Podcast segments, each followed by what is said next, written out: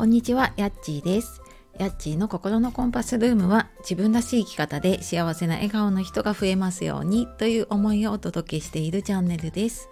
本日もお聴きくださいましてありがとうございます。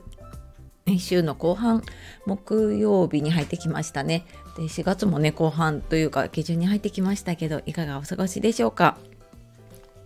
えーもうなんか来週末はねゴールデンウィークに入るっていうことでいやなんか本当にねまあ1ヶ月も早いし 1年も早いなっていう感じなんですがなんか今年はねえ3年ぶりだったかね、あの行動の制限のない連休になりそうなのでまあちょっとねいつもと違う過ごし方をする方も多いのかなと思いますがね皆さんいかがでしょうか。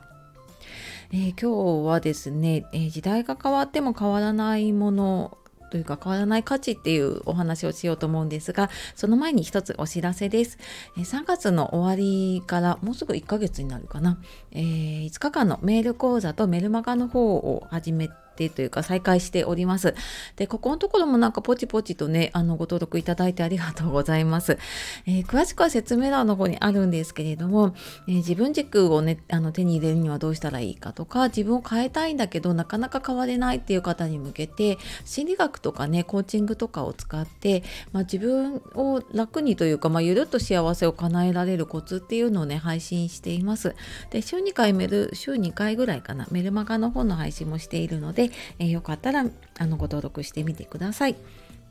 で、えー今日の時代が変わっても変わらない価値っていうことで、えーお話をしようと思ったんですけれどもこれ昨日のねノートにも記事を書いたんですけどあのなんでこの話しようと思ったかっていうとうちのね小学6年生か6年生になった息子がね最近なんかその友達の間で流行っているものがあってでこれ知ってる人知らない人いると思うんですけどルービックキューブって昔流行ったやつ知ってる方いますか？でなんかそうそれに似たようなものというかが今流行っているらしくってでなんかあのちょっと欲しいんだっていうので、えーとりあえずちょっとネットで見ようと思って Amazon で一緒に見ていたらですねもうなんかデザインがすっごいおしゃれになっていて びっくりしたんですね。なんか昔のこう古いおもちゃっていう感覚がなくってこれあの写真ノートの方にねあの載せているのでちょっとリンク貼っておきますがあのもうなんかものすごいおしゃれなおもちゃになっていてですね。ででもあのでもやっぱり遊び方は同じなんですよねルービックキューブなんですね。でなんか時代が変わってもねやっぱりいつの時代でもこう人気のものってあるなっていうふうに思ってなんかそこからちょっとね考えたことだったんですね。その中変わらず人気であるものって何が人気なのかなってなんかどんな価値があるのかなって思ったので、えーちょっとね考えてみたんですけれどもうんなんかやっぱり時代が変わってもね求められているものがあるというかあの根本的にね多分人が求めているものっていうのは変われないんだろうなっていうのを思ったんですね。でうーんまあなんかね子供の頃に流行ったもの私が子供の頃に流行ったものだからルービックキューブってもう多分30年以上前だと思うんですけれどもでもねあの変わらずまたこうして、えー形を変えて人気が出てくる。であとなんか子供とね一緒にいろんなことをしているとやっぱり昔から人気のアニメって変わらないものが結構多くって、まあ、それはなんかドラえもんとかねクレヨンしんちゃんとかあと今映画もやってるね名探偵コナンとかそういうのってやっぱり昔からずっと人気なんですよねただまあ内容はちょっとねあの最近のものが入ったりとかもしていてもでもずっと続いていてでなんか時々ねこう流行りのものがポッて、まあ、ちょっと前だと「鬼滅」とかもね一時的にバーって流行るけどでもやっぱりここまで息の長いものではなかったりとかするんですよね。でうんなんかやっぱり子どもたちの遊び方も時代とともに変わってはいると思うんですよね。そのえー、と家の中でゲームやったりとかねスマホを使ったりっていうので外で体を動かすっていうよりもねそういう風に、えー、遊ぶことが増えてはいると思うんだけれどもでもなんかこうやってルービックキューブって何が違うんだろうと思った時にこうなんか自分の頭で考えて手を動かしてでこうなんか自分でこうカチッて合わせてね解決するというか 完成させるっていうかなんかそういう遊びって、まあ、今も残ってるんだなっていうふうに思いました。でなんかこれっ